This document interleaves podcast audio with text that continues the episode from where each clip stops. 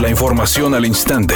Grupo Radio Alegría presenta ABC Noticias. Información que transforma.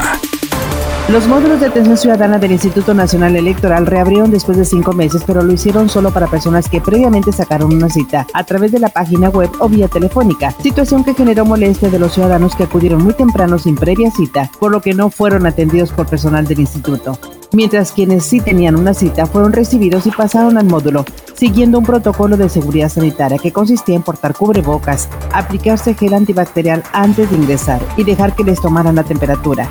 Las autoridades de línea informaron a través del comunicado que los únicos trámites que pueden realizarse son tramitar la credencial del lector y recogerla.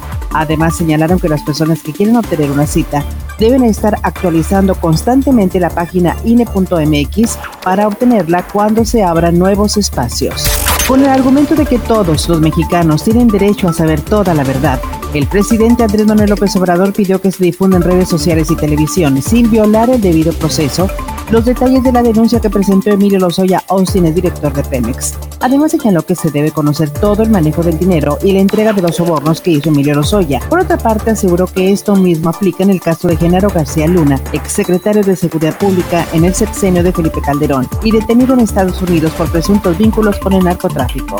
Un sismo de magnitud 5.2 se registró esta mañana al suroeste de Guadalupe, Victoria, Baja California. Así lo informó en su reporte el Servicio Sismológico Nacional. Editorial ABC con Eduardo Garza. Dicen que la vacuna contra el COVID-19 será gratis en México y que hay dinero suficiente. Pero cuidado, no bajemos la guardia porque la dichosa vacuna se empezará a aplicar hasta dentro de casi un año y las muertes por COVID siguen aumentando. Además, los hospitales ya casi están al 100% de pacientes con coronavirus.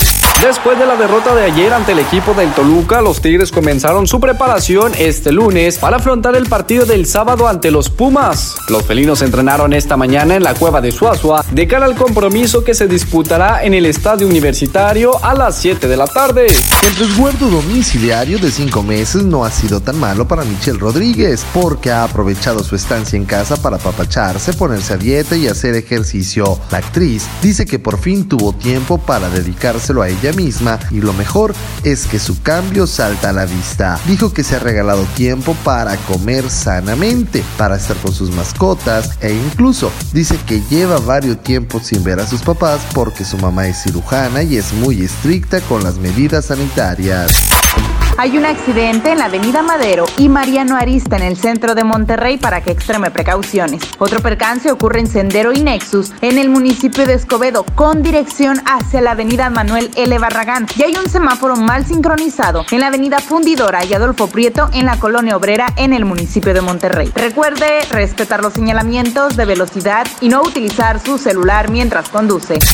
El pronóstico del tiempo para este lunes 17 de agosto del 2020 es un día con escasa nubosidad. Se espera una temperatura máxima de 36 grados, una mínima de 30. Para mañana martes 18 de agosto se pronostica un día con presencia de nubosidad, una temperatura máxima de 36 grados y una mínima de 24. La temperatura actual en el centro de Monterrey 31 grados.